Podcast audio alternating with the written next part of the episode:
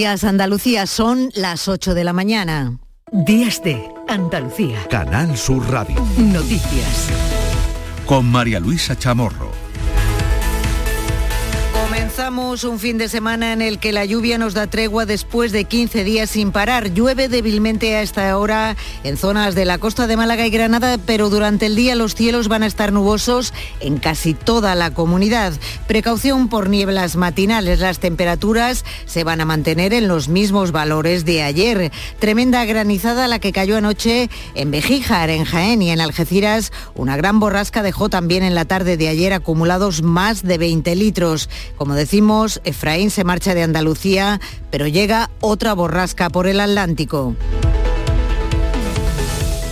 Empeora, eso sí, la borrasca en la que la política española se encuentra inmersa, sumando motivos cada semana que pasa. Ahora las discrepancias son por la reforma del Código Penal por parte del Gobierno de Sánchez, que anula el delito de sedición y modifica el de malversación. Por ello, el Partido Popular ha pedido al Tribunal Constitucional que lo paralice. Ayer volvió a presentar un nuevo escrito ampliando la solicitud de medidas cautelarísimas. Feijó acusa a Sánchez de haber comenzado su propio proceso.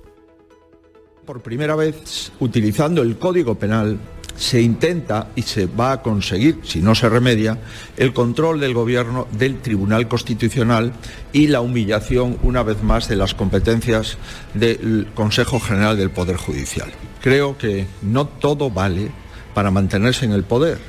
Mientras que el ministro de Presidencia asegura que el proceso está extinguido, Félix Bolaños. No me puedo ni imaginar que se pare una votación democrática en nuestro país. Han de retirar ese recurso y dejar de tensionar las instituciones democráticas, el Congreso, el Senado y el Tribunal Constitucional. Desde Andalucía, el presidente de la Junta, Juanma Moreno, critica la injerencia de Pedro Sánchez en instituciones que deben ser, dice, neutrales un intento y una consecución de un asalto, en este caso, a instituciones tan importantes para nuestra democracia como, como es precisamente el Constitucional. Por tanto, la respuesta que le doy a lo que dice el ministro es que evidentemente no se va a retirar. Les vamos a contar también que ha habido un gran número de sucesos en nuestra comunidad en las últimas horas, entre ellas un accidente laboral en un taller de pirotecnia en la provincia de Granada y un atropello de un niño en la provincia de Córdoba. Por otra parte, está previsto que hoy pase a disposición judicial el hombre de 47 años detenido ayer en la localidad sevillana de Dos Hermanas por apuñalar a su expareja, una mujer de 31 años en un nuevo caso de violencia de género. Se cumplen, en, ayer se cumplieron 25 años del asesinato de Ana Orantes por su exmarido después de denunciar el maltrato que sufría en Canal Sur Televisión. 40 años de vejaciones y palizas. 13 días después de denunciarlo, en nuestra televisión, el hombre la quemó viva. Su caso despertó la conciencia social en la lucha contra la violencia machista en este país. Y este fin de semana es el fin de semana de todo el año en el que se celebran más comidas y cenas de empresas, de amigos. Ni la inflación ni la carestía de la vida frenan después de dos años de COVID las ganas de socializar. Yo creo que en estos días no se mira el presupuesto y más cuando llevas todo el año a lo mejor un poquito más achuchado. El trabajo prohibido terminantemente, niños no, ¿eh? Los compadres y Eva Ruiz darán las campanadas de, de, fin de año en Canal Sur. Lo harán desde Estepa, en donde se ha presentado nuestra programación de Navidad. Campanadas muy especiales, campanadas desde Estepa, un sitio bueno, que todos adoramos, que tenemos también en el ADN de la tierra, por esa tierra tan dulce, tan maravillosa que siempre acoge, que tantas veces ha ido al programa. Y en deportes, las selecciones de Croacia y Marruecos se juegan esta tarde el tercer y cuarto puesto del Mundial de Qatar. Mañana domingo será la tan ansiada final. 8 y 5 minutos comienza Días de Andalucía con la realización técnica de Óscar Fernández.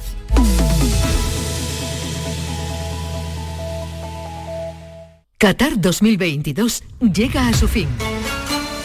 Y este sábado está en juego la lucha por el tercer y cuarto puesto, más la jornada de liga en segunda con el Lugo Granada y el Córdoba Mérida en primera federación. Además, tenemos un amistoso, Betis Inter de Milán y la jornada andaluza de baloncesto. Y todo lo vivimos desde las 3 de la tarde en la gran jugada de Canal Sur Radio con Jesús Márquez. Más Andalucía, más Canal Sur Radio. Días de Andalucía. Canal Sur Radio. Noticias. 8 y 5 minutos de la mañana entramos de lleno en la tormenta política que se vive en nuestro país. El Partido Popular ha ampliado su recurso de amparo ante el Tribunal Constitucional por la tramitación de la reforma del Código Penal que va la próxima semana al Senado con la que se pretende la renovación del órgano judicial. El Gobierno pide a los populares que retiren el recurso y desde Unidas Podemos que se suspenda el pleno extraordinario del Constitucional del próximo lunes. Buenos días, Patricia Zarandieta. Buenos días. Los populares añaden en esta ampliación de recurso nueva documentación para intentar frenar la reforma que busca renovar el Tribunal Constitucional. El PP esgrime en su escrito, entre otros argumentos, fraude de ley. El líder de los populares, Alberto Núñez Feijó, en un acto anoche en Valencia, acusaba a Pedro Sánchez de iniciar su propio proceso. Si os fijáis, realmente Sánchez ha emprendido su propio proceso. Ha intentado y está a punto de conseguirlo controlar todas las instituciones. No distingue entre el Estado y el Gobierno.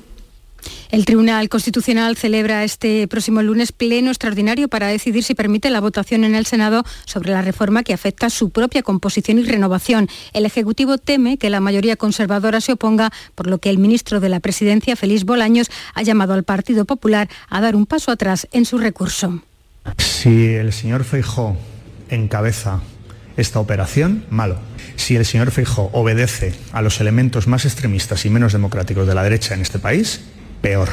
No me puedo ni imaginar que se pare una votación democrática en nuestro país. Han de retirar ese recurso y dejar de tensionar las instituciones democráticas, el Congreso, el Senado y el Tribunal Constitucional. En este contexto, el PP ha pedido a la mesa del Senado que frene la tramitación de la reforma del Código Penal que se llevará a cabo, en, la Cámara Alta el próximo martes 20 de diciembre. Desde Ciudadanos, Inés Arrimadas ha acusado a Sánchez de imitar a Puigdemont cuando decía que se estaba amordazando al Parlamento y Edmundo Val ha rechazado que todo se pueda justificar en nombre, dice, de la soberanía popular.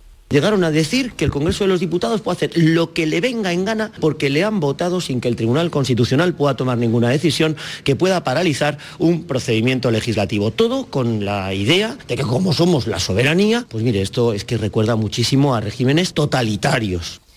Y por si esto fuera poco, el presidente de la Generalitat, Pere Aragonés, ha seguido echando leña al fuego y aviva la llama de un posible referéndum. Apuesta por una mesa de diálogo que en los próximos meses, dice, llegue a un referéndum pactado.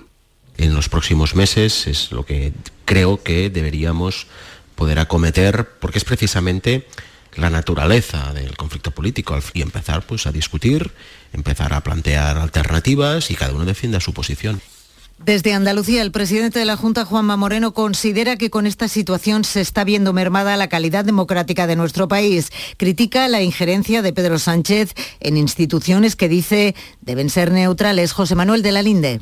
Juanma Moreno califica de preocupante la situación. Lamenta que el gobierno dé alas a unos partidos que no creen en la Constitución. Después hay un caballo de Troya que el señor Sánchez no ha introducido en el Estado, que es Bildu, que era Republicana Cataluña ese caballo de Troya descargará en las esencias del Estado. Es, eh, como ellos quieren asaltar al Estado desde el Estado. Y eh, evidentemente ya están planteando el siguiente reto, que es una reforma constitucional y para hacer un referéndum de independencia en Cataluña. Moreno aboga por mantener el recurso en el Constitucional. Por su parte, el secretario general de los socialistas andaluces ha defendido la legitimidad del gobierno de Sánchez para cometer la reforma del Código Penal y ha acusado al Partido Popular de intentar blanquear las instituciones. Juan Espadas. Hay que respetar al que gana unas elecciones generales y sobre todo la estabilidad institucional que necesita nuestro país con un gobierno y con un legislativo que funcione con arreglo a lo que dice la Constitución. Y que utilizar eh, mecanismos como los que puso en marcha ayer lo único que generan es conflicto institucional. La reforma de la malversación no va a evitar el juicio a Junqueras y a Puigdemont por el desvío del desvío de los fondos del, proceso. Patricia. Aunque los 35 cabecillas acusados por la malversación de millones de euros en la hoja de ruta independentista que culminó con el referéndum ilegal se acaban de beneficiar de una nueva rebaja económica en el proceso al que se enfrentan en el Tribunal de Cuentas. Se ha celebrado una decisiva vista previa al juicio donde los abogados de los 35 encausados, entre ellos el del fugado Carles Puigdemont, ha logrado que se rebaje la cantidad reclamada en más de 300.000 euros. Esto supone un sobreseimiento parcial de la causa, en concreto la parte de dinero público que se consideraba malversado para una campaña de publicidad que se creía conectada directamente a la estrategia de la secesión. El fiscal ha comunicado su cambio de criterio y cree que debe sobreseerse. Andalucía, 8 y 10 minutos de la mañana. Granada va a emprender acciones legales contra el Gobierno central por la falta de transparencia en la asignación a La Coruña de la sede de la inteligencia artificial Jesús Reina. Desde el Ayuntamiento de la capital se critica que el Gobierno no haya dado explicaciones y se añade que la decisión ha sido injusta. Desde la universidad, su rectora Pilar Aranda tacha la actitud del Gobierno como poco transparente y asegura que debe someterse a evaluación. Nosotros hemos exigido estas calificaciones porque es que nosotros, por nuestro propio compromiso ético y moral, eh, de ser una profesión muy evaluada, nosotros también evaluamos. Sindicatos y empresarios también apoyan las acciones legales y desde la Junta de Andalucía se destaca que Granada pierde esta agencia por una decisión arbitraria. Habrá, por tanto, recurso. La decisión ha sido tomada. Médicos de toda Andalucía se han concentrado ante el Palacio de San Telmo para reclamar medidas urgentes de mejora en la atención primaria. Han exigido la llegada de unos mil médicos para mejorar una situación que califican de crítica. El consejero de Presidencia, por su parte, Antonio San, ha dicho que sería injusto no reconocer el incremento de un 40% de inversión y cuando el 34 de cada 100 euros van, dice, a sanidad. Toda España tiene un problema de falta de médicos, pero en Andalucía estamos haciendo un esfuerzo por acelerar ese proceso necesario y para eso hay una estrategia de impulso a la atención primaria que conlleva también una inversión en atención primaria que ha crecido un 44% en el, entre el 2018 y el 2023 durante la etapa del gobierno de Juan Moreno, una inversión de 4.953 millones de euros. También se han concentrado los funcionarios de justicia en distintas ciudades andaluces. Temen recortes de derechos laborales y supresión de puestos de trabajo con la futura ley de eficiencia organizativa que prepara el Gobierno central. Son las 8 y 12 minutos de la mañana y entramos en la crónica de sucesos. Un hombre ha resultado herido de gravedad en un accidente ocurrido en un taller de fabricación de pirotecnia. Ha ocurrido en Vélez de Benaudalla, en Granada. El almacén ha sido precintado para investigar las causas que apuntan a que se habría producido durante el proceso de manipulación del material.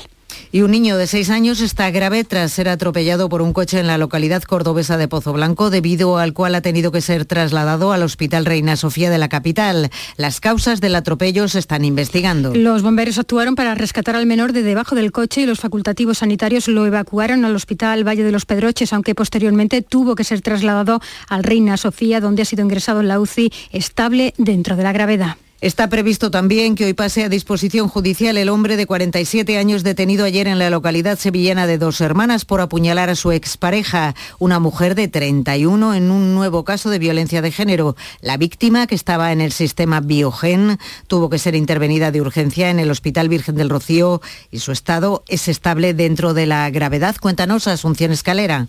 La mujer se recupera de la intervención quirúrgica a la que tuvo que ser sometida tras recibir varias puñaladas en abdomen y pecho, una en la zona del corazón y por las que ingresó en estado crítico. La agresión se ha cometido en el domicilio donde la víctima residía con los tres hijos que tienen en común, en la barriada Nazarena de Montequinto.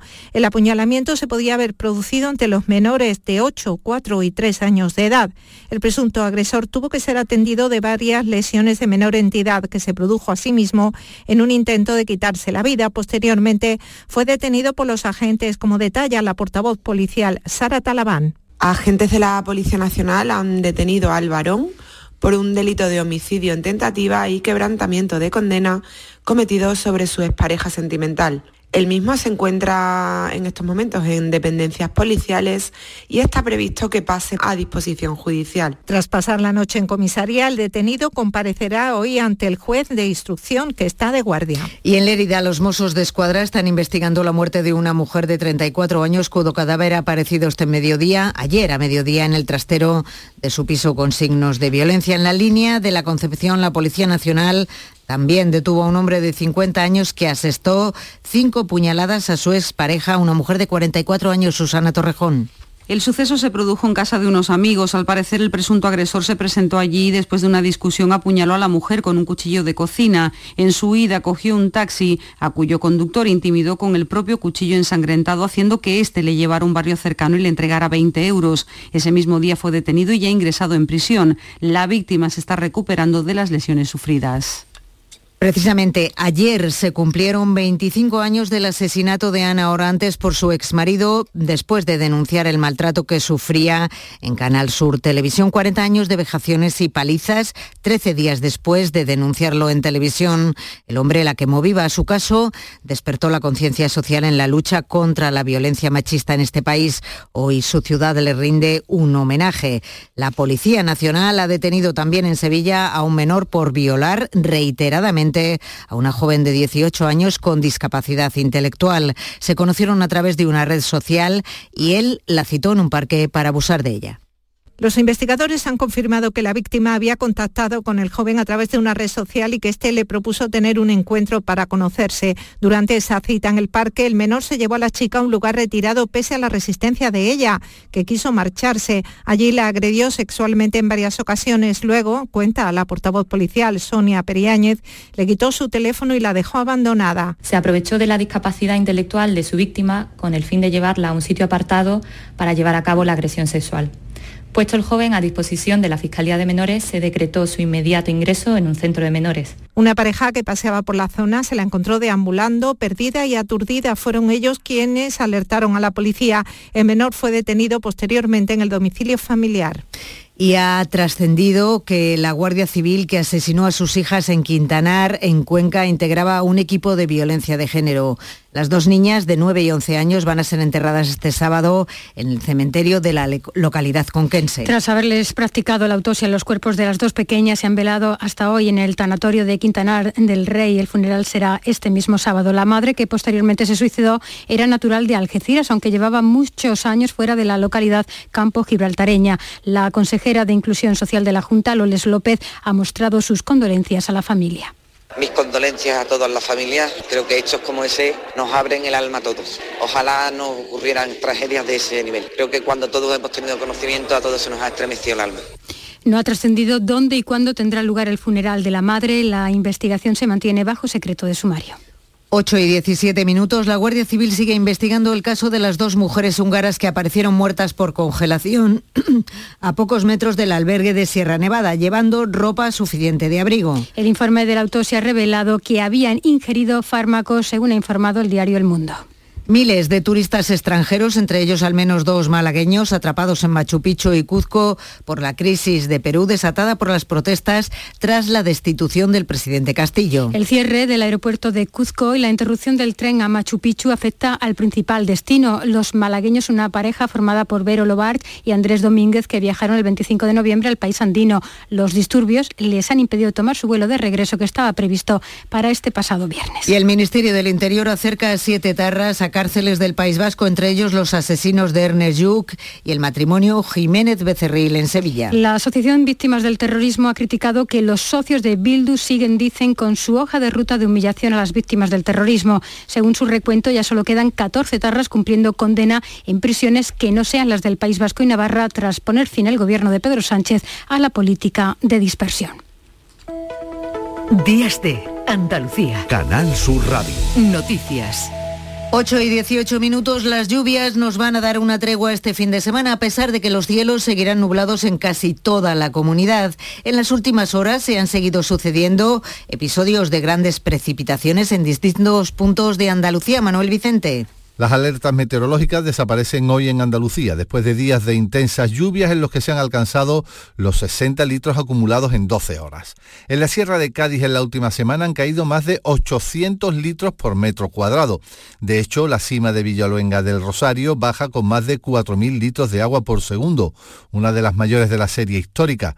En el caso del río Guadalquivir se ha multiplicado por 20 su nivel. A su paso por la provincia de Córdoba lleva un caudal de 250 metros cúbicos por segundo. En Algeciras una gran borrasca dejó en la tarde de ayer acumulados más de 20 litros en solo una hora. En Jaén, además de una tremenda granizada en Bejíjar, se ha producido el incidente de mayor gravedad cuando los bomberos han rescatado a dos personas que habían caído con su coche al río Montizón, entre los municipios de Castellar y Santisteban del Puerto.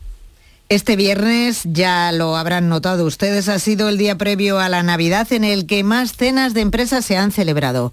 Y la inflación, que ha llegado a los cinco puntos y medio, ni la subida del precio de los menús ha retraído a los andaluces después de dos años de restricciones por la pandemia de COVID. Un gran número de comensales han abarrotado los restaurantes de toda Andalucía.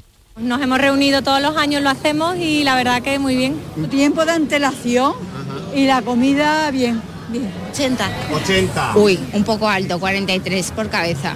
Un día para estar con los amigos y no se mira ni el precio ni se mira dónde van a disfrutarlo y hasta 789 euros nos vamos a gastar de media los andaluces estas navidades. Son los datos que se desprenden del informe anual de la Asociación Española de Consumidores en el que además salen a reducir otras cifras interesantes. Cuéntanoslas, Maribel Fatou.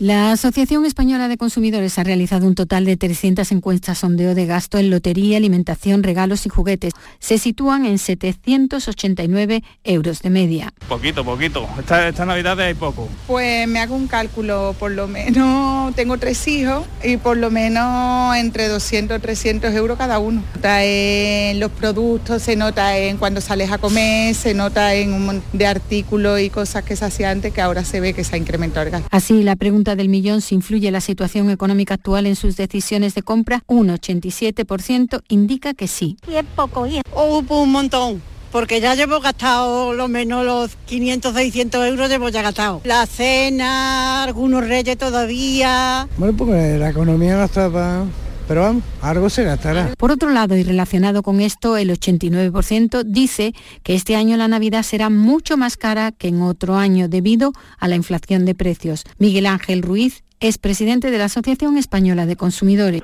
eh, muchos consumidores que han ido a la calle a realizar compras, a realizar actos de ocio, que también es otra partida importante de este gasto. Y lo preocupante en todo esto es que no se está realizando por parte de los consumidores una previsión de gastos conforme a la realidad, a la realidad económica que tienen. En cuanto a los canales de compra, un 45% compra en comercio físico y el 55% lo hace a través de Internet. Previsión de gastos, una previsión de compras que se va a realizar, que se tiene que acomodar a nuestras posibilidades económicas, al dinero que vayamos a contar, evitar los créditos rápidos o evitar el sobreendeudamiento a través de la tarjeta porque conllevan en muchas ocasiones intereses superiores al 20%. Y como resumen general podemos indicar que los consumidores tienen previsto un gasto total de 789 euros. Y añadiremos un dato curioso, los andaluces se estresan con las compras navideñas. Casi el 30% piensa que recibe regalos poco útiles, así que Tomen buena nota. 8 y 22 minutos de la mañana. Ya se ha despejado el misterio. Los compadres y Eva Ruiz darán las campanadas de fin de año.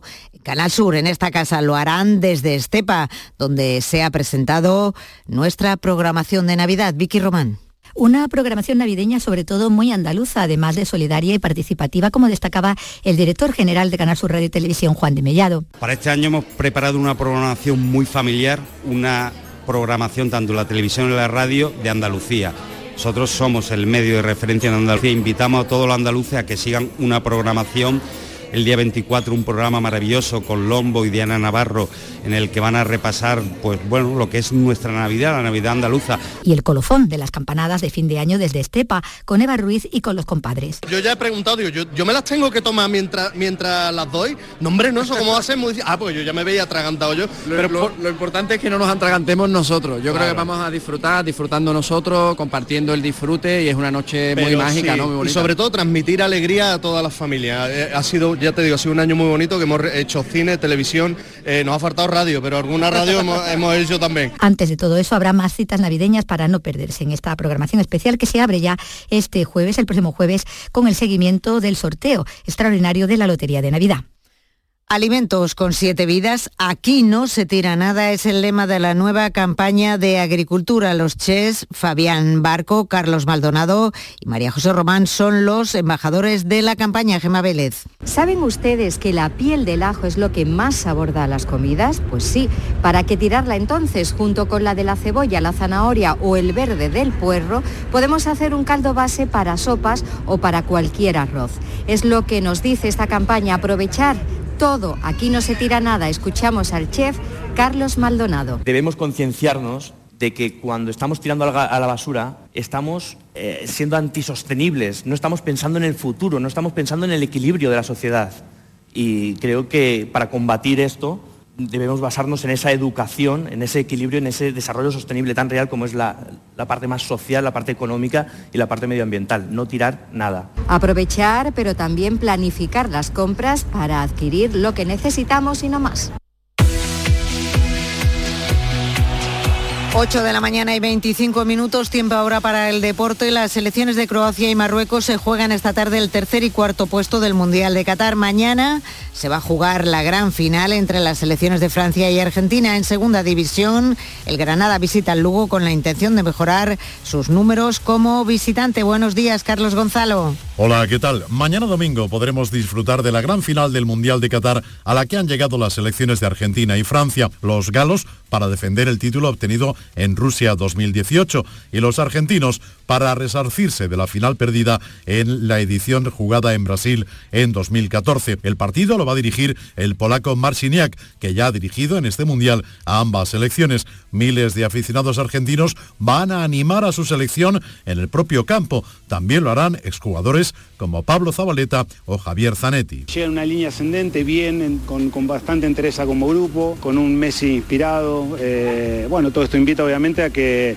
a que el domingo se pueda soñar en grande, pero con, con, el respeto que se merece siempre Francia, porque viene de ser el campeón del mundo. Todo el mundo está paralizado eh, para esperar ese partido y como argentino de corazón deseo que, nuestros muchachos eh, nos den la última alegría después de todas las que nos están dando. Hoy se juega el partido por el tercer y cuarto puesto que enfrentará a partir de las 4 de la tarde a las selecciones de Croacia y Marruecos y más cosas que nos deja el Mundial. Por ejemplo, Sergio Busquets deja la selección española de fútbol de la que hasta ahora ha sido su capitán.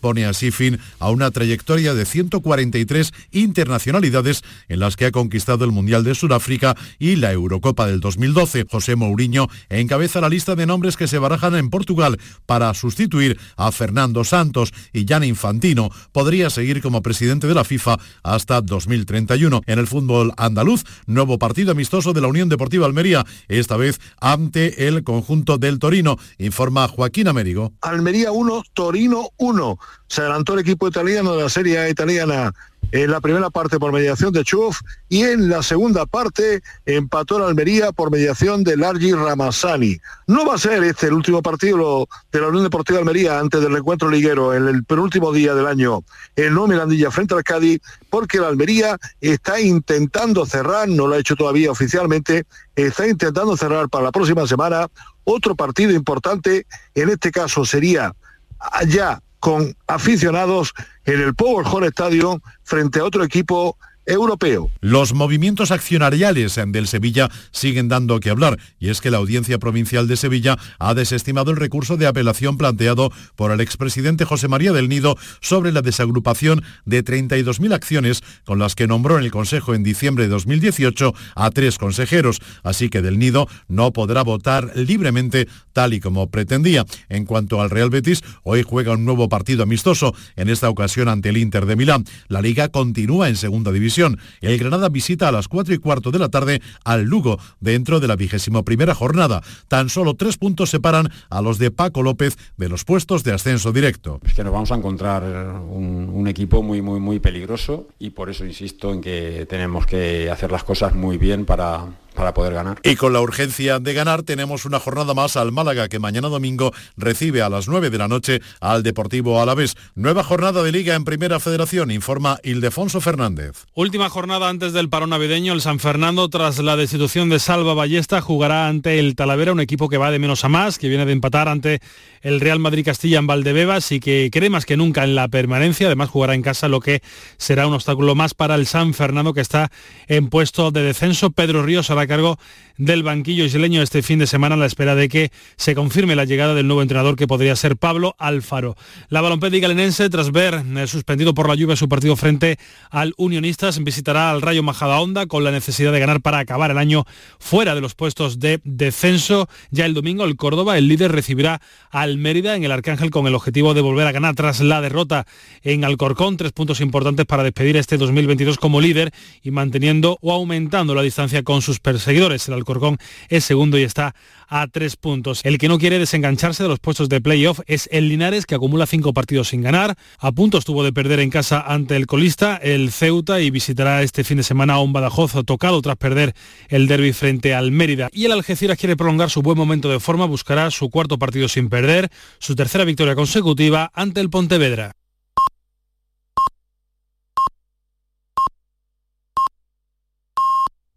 Andalucía son las ocho y media de la mañana.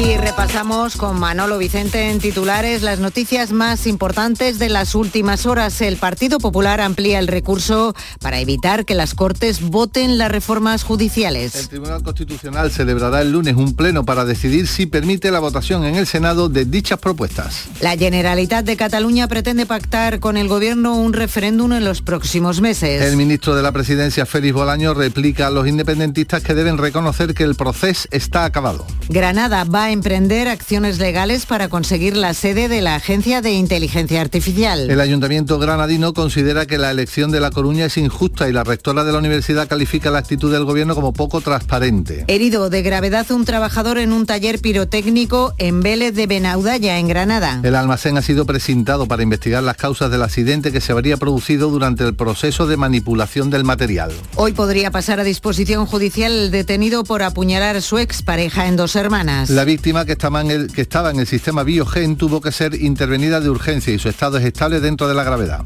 Cerca de 90 condenados por agresiones sexuales se han beneficiado ya por la ley del sí de, del solo sí es sí. Las últimas 22 rebajas han tenido lugar en seis comunidades autónomas, 11 de ellas decretadas por la Audiencia Provincial de Córdoba. La Guardia Civil que asesinó a sus hijas en Cuenca integraba un equipo de violencia de género. Las dos niñas de 9 y 11 años serán enterradas hoy sábado en el cementerio de la localidad conquense de Quintanar del Rey. Las lluvias dan una tregua este fin de semana, aunque los cielos van a seguir nublados en casi toda Andalucía. En esta semana la Sierra de Cádiz ha recogido más de 800 litros por metro cuadrado y el río Guadalquivir lleva un caudal de 250 metros cúbicos por segundo en Córdoba. En la prensa nacional, ¿qué nos dice la portada hoy los titulares del confidencial.com? En el confidencial.com leemos gobierno y partidos transforman las elecciones en un plebiscito, dictadura frente a democracia. En cuanto a los periódicos de tirada en papel, en el diario El País leemos que la doctrina del Constitucional es no conceder la suspensión cautelar.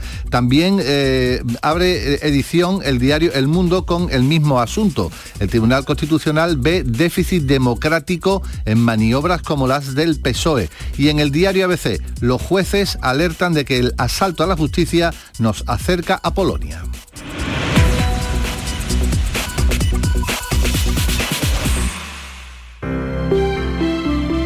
Buenos días. El número premiado en el sorteo del cuponazo celebrado ayer ha sido 62.813 62813. Serie 15. Puedes consultar el resto de los números premiados en juegos11.es. Hoy tienes una nueva oportunidad con el sueldazo del fin de semana. Disfruta del día. Y ya sabes, a todos los que jugáis a la 11, bien jugado. Buenos días. En el sorteo del Eurojackpot de ayer, la combinación ganadora ha sido 9, 14, 15, 20, 47, soles 8 y 12. Recuerda, ahora con el Eurojackpot de la 11, todos los martes y viernes hay botes millonarios. Disfruta del día. Y ya sabes, a todos los que jugáis a la 11, bien jugado.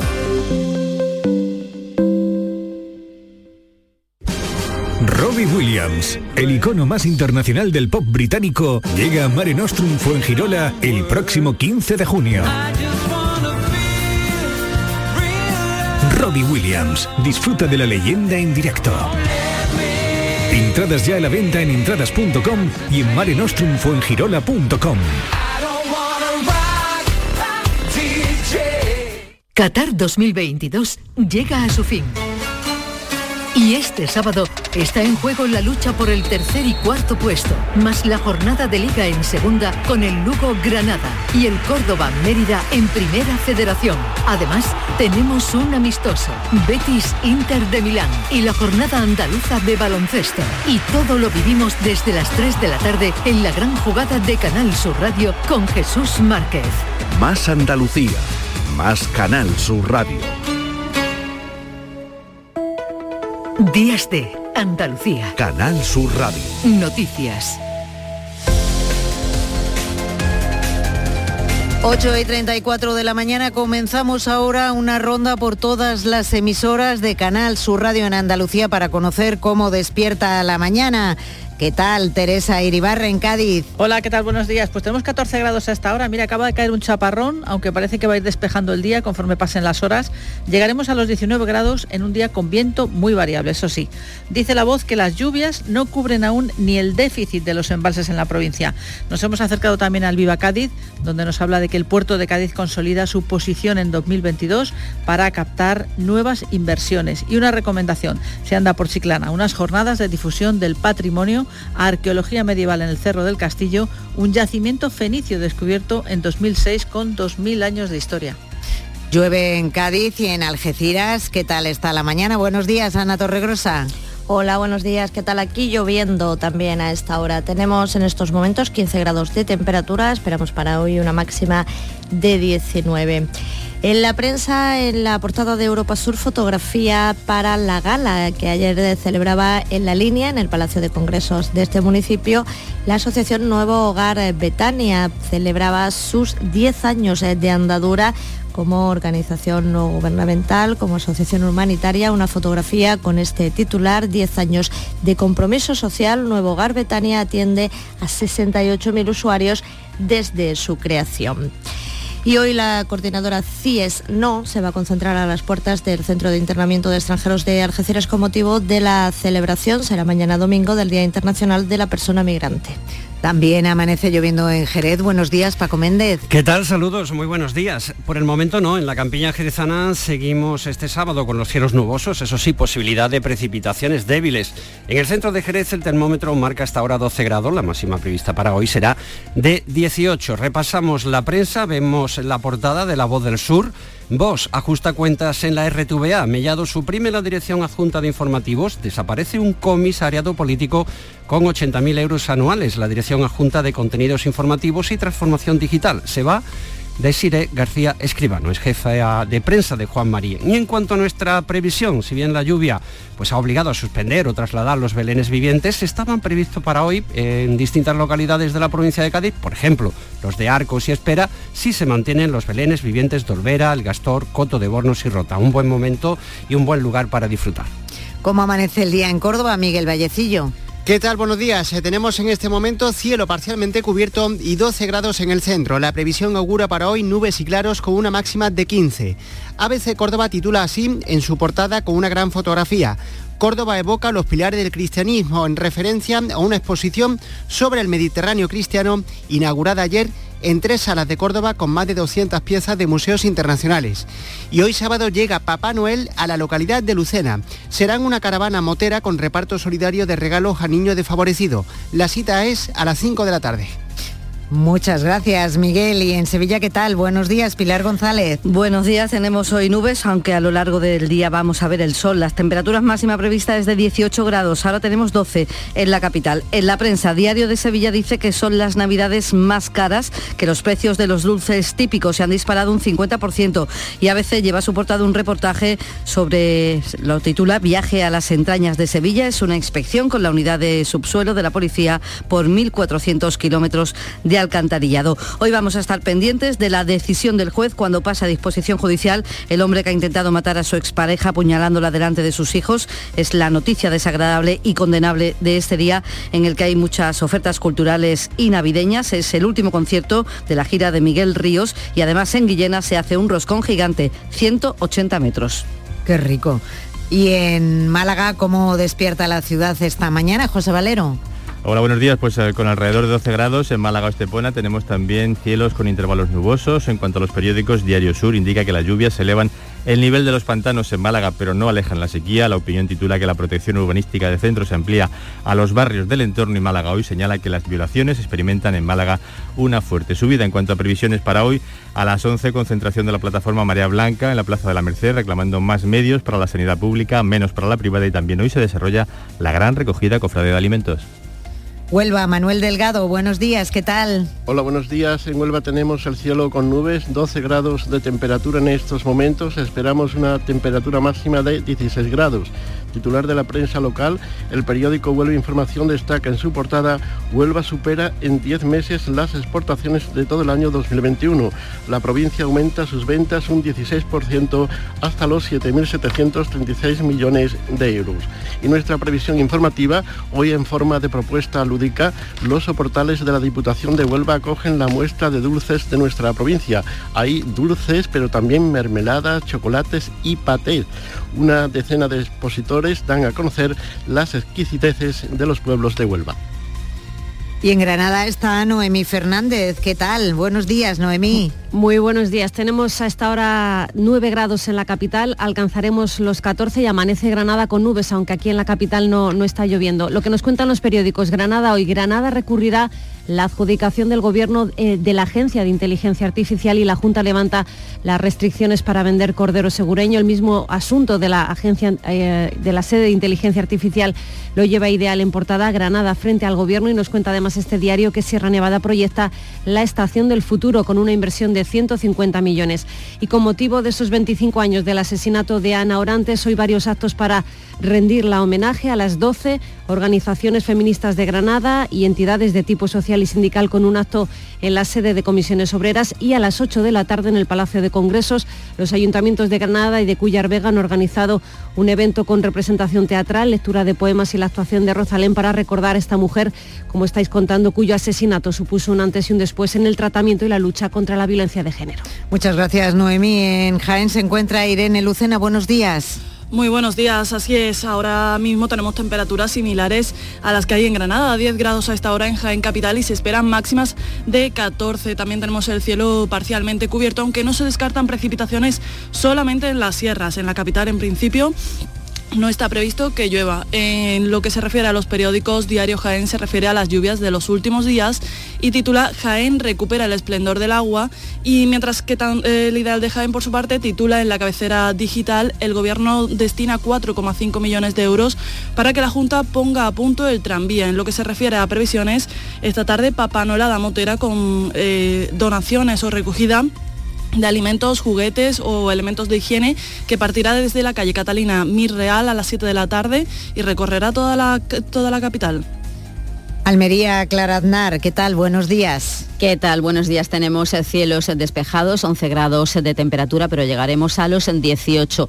En cuanto a las portadas digitales de los diarios de tirada aquí provincial en Almería. Ideal. Almería limita la zona de bajas emisiones a los barrios con menos tráfico en la ciudad. La voz de Almería piden 18 meses de cárcel para una mujer que pegó a una médica en Torrecárdenas, diario de Almería. La reducción de la oferta impulsa los precios de la mayoría de las hortalizas en nuestra provincia. Previsiones a las 11 en Adra, la consejera de Agricultura Cultura y el alcalde de la localidad atienden a los medios con motivo de la gran recogida solidaria de juguetes y alimentos que realiza la formación.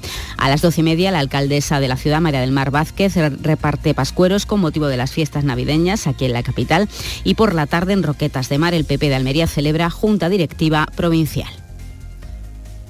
Son las 8 y 43 minutos de la mañana. Antes de llegar a la información local, les hablamos de algo de cultura, naturaleza, color y magia. Es la propuesta expositiva del pintor Antonio Jesús Pérez que puede verse en estos días en la Sala Caja Sur de Algeciras. Avatar incluye también cuadros sensoriales dirigidos a personas invidentes. Asegura el autor que Avatar es una colección de lienzos con los que pretende llamar la atención sobre la necesidad de cuidar la naturaleza y todo lo que nos rodea. Pinturas para emocionar abiertas a todos, incluso a las personas invidentes. Antonio Jesús Pérez. Hay cuadros que son sensoriales y están hechos para que esas personas invidentes puedan tocarlo y sentirlo a través de sus manos. La muestra, que se encuentra en la sala de exposiciones de Caja Sur, estará abierta hasta el próximo 13 de enero. Y los alumnos andaluces de primaria y educación secundaria obligatoria van a tener dos horas y media semanales de lectura obligatoria. Lo ha anunciado en Tomares la consejera de Desarrollo Educativo en la entrega de los premios Bibliotecas Escolares y Fomentos de la Lectura. Charo Jiménez. La medida supone que en las etapas obligatorias se dedicará un tiempo no inferior a 30 minutos diarios de lectura planificada, tal y como explica la consejera Patricia del Pozo. Dos horas y media de lectura planificada, planificada en todos los cursos, en todas las etapas. Eso significa que nuestros niños, nuestras niñas tienen que tener una lectura al menos de media hora diaria planificada y de manera transversal.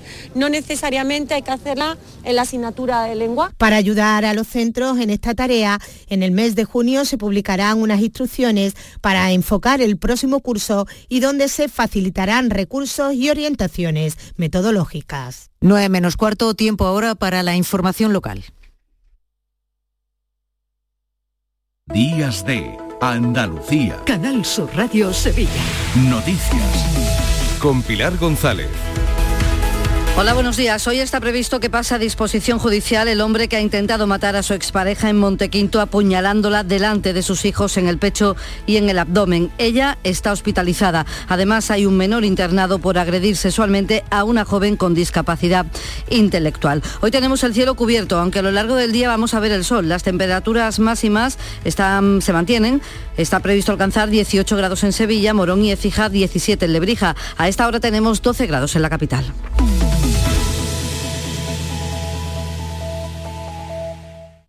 ¡Ho, ho, ho! Llegó la Navidad y en el Centro Comercial Los Alcores lo celebramos con un gran calendario de Adviento. Estad muy atentos a Facebook e Instagram del 27 de noviembre al 24 de diciembre y participa. Hay premios todos los días. A92, salida 7 Alcalá de Guadaira, Sevilla. Centro Comercial Los Alcores. Mucho donde disfrutar. Está previsto que hoy pase a disposición judicial el hombre de 47 años detenido tras apuñalar a su expareja en Montequinto. La víctima es una mujer de 31 años que estaba en el sistema Biogen. Ha sido intervenida de urgencias en el Hospital Virgen del Rocío y su estado es estable, aunque grave. Habría, había ingresado en estado crítico con puñaladas en el pecho y en el abdomen. La agresión se produjo en el domicilio donde se encontraban también los tres hijos en común, que tienen 3, 4 y 8 años. El agresor incumplió cumplió además una orden de alejamiento y está detenido por intento de homicidio tras lesionarse a sí mismo, como cuenta la portavoz policial Sara Talabán. Agentes de la Policía Nacional han detenido al varón por un delito de homicidio en tentativa y quebrantamiento de condena cometido sobre su expareja sentimental. El mismo se encuentra en estos momentos en dependencias policiales y está previsto que pase a disposición judicial. Este mediodía en Sevilla hay un acto de homenaje a Ana Orantes por el 25 aniversario de su asesinato.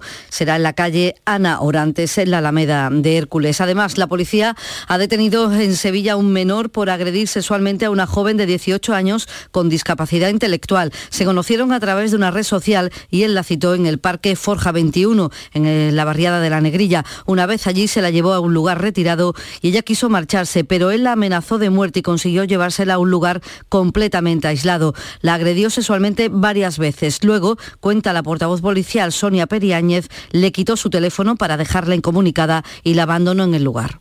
Se aprovechó de la discapacidad intelectual de su víctima con el fin de llevarla a un sitio apartado para llevar a cabo la agresión sexual.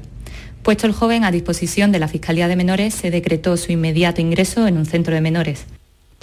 Una pareja que paseaba por la zona se la encontró deambulando, perdida, aturdida y alertaron a la policía. Más asuntos. Instituciones penitenciarias ha acordado con el gobierno vasco el acercamiento de seis presos de ETA. Entre ellos está José Luis Barrios, condenado por el asesinato del concejal del PP de Sevilla, Alberto Jiménez Becerril, y su mujer, Accesión García. Con esta decisión ya han sido acercados al País Vasco los tres miembros del comando Andalucía. Y este fin de semana es el primero con el plan de movilidad de Navidad al completo. Está en vigor la segunda fase que se prolongará hasta el 3 de enero y que suma a las medidas ya puestas en marcha de circulación en las zonas comerciales de Nervión y de la Avenida de Andalucía. Se suma ahora el centro con limitaciones para llegar al centro, tanto de bicicletas como de patinetes y vehículos. La novedad es precisamente esa, la restricción del uso de patinetes y bicicletas en zonas peatonales del casco antiguo de 10 de la mañana a 10 de la noche, como explica el delegado de Gobernación Juan Carlos Cabrera. Se prohíbe circular bicis y vehículos de movilidad personal por la avenida Constitución y Asunción y seguiremos con el control a través de la policía local de los accesos a los centros comerciales importantes de la ciudad.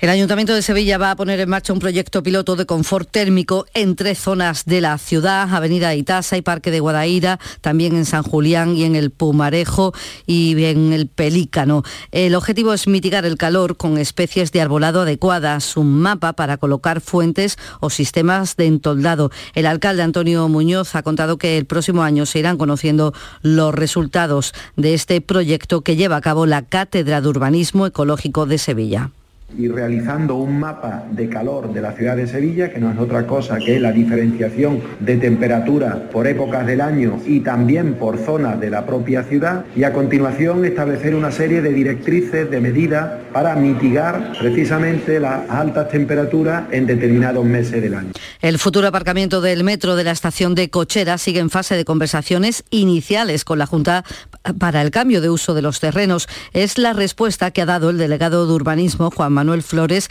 a la pregunta que le ha hecho el concejal Daniel González Rojas en la Comisión de Control del Ayuntamiento de la capital. El portavoz de Izquierda Unida ha recordado que estamos en los plazos previstos por el Plan Estratégico de la ciudad y Flores le ha respondido que se está trabajando con la Agencia de la Vivienda de Andalucía y los vecinos vieron con buenos ojos cuando en el plan estratégico de la ciudad se recogía ese plazo era de abril de 2022 a febrero de 2023. Estamos en diciembre de 2022 y allí no hay visos de que se haga un parking. Es una deuda pendiente que tenemos que cerrar, pero yo creo que las actitudes tanto de Abra como por parte del ayuntamiento queremos desatascar ese tema con otros temas del distrito Cerro Amate pero todavía le queda trabajo. Y el candidato del PP a la alcaldía de Sevilla, José Luis Sanz, ha pedido que se dote a la barriada de Bami de los equipamientos necesarios y anuncia que si llega a la alcaldía llevará a cabo un plan integral de actuaciones por las deficiencias que padecen los vecinos de Bami. Llevan meses denunciando este abandono, denunciando los problemas de limpieza que sufren, de falta de seguridad, de dejadez en las zonas deportivas y en las zonas verdes.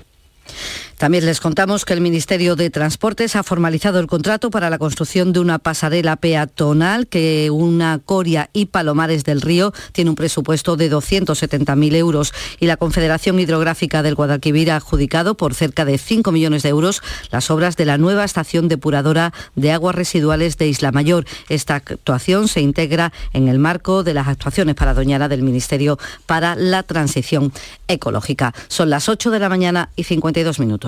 Cinco Océanos, la boutique del congelado, abre una nueva tienda en Sevilla, en Montequinto. Hasta el 6 de enero, pechuga de pollo a solo 4,80 el kilo. Cinco Océanos, especialistas en productos congelados. Variedad, calidad y precio con la mejor atención. Pechuga de pollo a 4,80 el kilo. Ven al nuevo Cinco Océanos de Montequinto, calle Mesina 9, junto al mercado. Las campanadas de fin de año serán sevillanas. Los compadres y Eva Ruiz serán los, presentadores y lo harán desde la Plaza del Carmen de Estepa para toda Andalucía. Canal Sur Radio y Televisión ha presentado su programación de Navidad en un acto en el que el alcalde de Estepa, Antonio Jesús Muñoz, ha agradecido a Canal Sur que haya elegido a este municipio de la Sierra Sur para dar la bienvenida al Año Nuevo. Gracias a Canal Sur por elegir la ciudad de Estepa para despedir este año 2022. Las campanadas de fin de año desde la Plaza del Carmen eh, a las mismas puertas del Ayuntamiento y para toda España, pues será un momento de emoción y orgullo, sin duda alguna, para todas y todos los, estepeños. Estamos muy contentos. Los compadres han agradecido la confianza depositada en ellos. Es un auténtico orgullo poder estar aquí la noche de fin de año, compartirla con, vosotros desde nuestra casa, con nuestros compañeros, con nuestros vecinos. El mejor premio que podíamos tener este año es que los andaluces y las andaluzas nos permitan entrar en su casa y compartir un momento tan bonito y tan familiar como es el momento de pasar a un nuevo año. Y la presentadora Eva Ruiz ha avanzado que serán unas campanadas alegres desde Estepa. Gracias al canal por confiar en mí para las que serán estas terceras campanadas, campanadas muy especiales, campanadas desde Estepa, un sitio bueno, que todos adoramos, que tenemos también en el ADN de la tierra, por esa tierra tan dulce, tan maravillosa que siempre acoge, que tantas veces ha ido al programa. Unas campanadas que suponen el fin, la guinda al pastel de esa programación especial de Navidad, pero también supone la guinda a esa temporada maravillosa y dulce de éxitos de Canal Sur en audiencia. Deportes, Carlos Gonzalo, buenos días. Hola, ¿qué tal? Los movimientos accionariales del Sevilla siguen dando que hablar y es que la Audiencia Provincial de Sevilla ha desestimado el recurso de apelación planteado por el expresidente José María del Nido sobre la desagrupación de 32.000 acciones con las que nombró en el Consejo en diciembre de 2018 a tres consejeros, así que del Nido no podrá votar libremente tal y como pretendía. En cuanto al Real Betis, hoy juega un nuevo partido amistoso, en esta ocasión ante el Inter de Milán. Y en la Liga ACB de baloncesto, esta tarde, Real Betis en baloncesto, Breogán de Lugo. Y esta noche Miguel Río cierra su gira, año y medio ha estado de gira en el Cartuja Center. A esta hora 12 grados en Aral, 12 en Sevilla.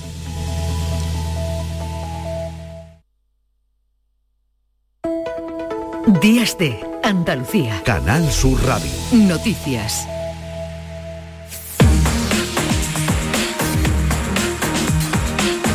Menos 5 minutos de la mañana. A esta hora repasamos con un resumen que nos trae Patricia Zarandieta lo más importante que ha ocurrido en las últimas horas en Andalucía. Buenos días, Patricia. Buenos días. El Partido Popular ha ampliado el recurso ante el Tribunal Constitucional para intentar frenar la reforma del Código Penal que va la próxima semana al Senado. El líder de los populares, Alberto Núñez Feijóo, ha acusado a Sánchez de haber comenzado su propio proceso. Por primera vez, utilizando el Código Penal, se intenta y se va a conseguir, si no se remedia, el control del gobierno del Tribunal Constitucional y la humillación, una vez más, de las competencias del Consejo General del Poder Judicial. Creo que no todo vale para mantenerse en el poder. El ministro de la Presidencia, Félix Bolaños, ha llamado al Partido Popular a dar un paso atrás en ese recurso. No me puedo ni imaginar que se pare una votación democrática en nuestro país. Han de retirar ese recurso y dejar de tensionar las instituciones democráticas, el Congreso, el Senado y el Tribunal Constitucional. Y desde Andalucía, el presidente de la Junta, Juanma Moreno, ha criticado la injerencia de Pedro Sánchez en instituciones que dice deben ser neutrales un intento y una consecución de un asalto, en este caso, a instituciones tan importantes para nuestra democracia como, como es precisamente el Constitucional. Por tanto, la respuesta que le doy a lo que dice el ministro es que evidentemente no se va a retirar. Y Granada emprenderá acciones legales para conseguir la sede de la Agencia de Inteligencia Artificial. El Ayuntamiento granadino considera que la elección de La Coruña es injusta y la rectora de la Universidad de Granada, Pilar Aranda, ha calificado la actitud del Gobierno como poco transparente. Nosotros hemos exigido estas calificaciones porque es que nosotros, por nuestro propio compromiso ético y moral, eh, de ser una profesión muy evaluada, nosotros también evaluamos. Y está precintado el taller pirotécnico donde un trabajador ha resultado herido de gravedad en Vélez de Benaudalla, en Granada. Se está investigando si el accidente se produjo durante el proceso de manipulación del material pirotécnico. Y se investigan también las causas del atropello de un niño de seis años en Pozo Blanco, en Córdoba. Está grave en el hospital Reina Sofía.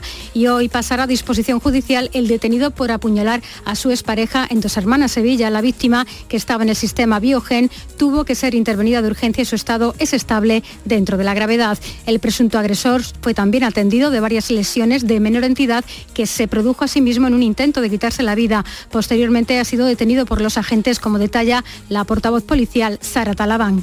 Agentes de la Policía Nacional han detenido al varón por un delito de homicidio en tentativa y quebrantamiento de condena cometido sobre su expareja sentimental. El mismo se encuentra en estos momentos en dependencias policiales y está previsto que pase a disposición judicial.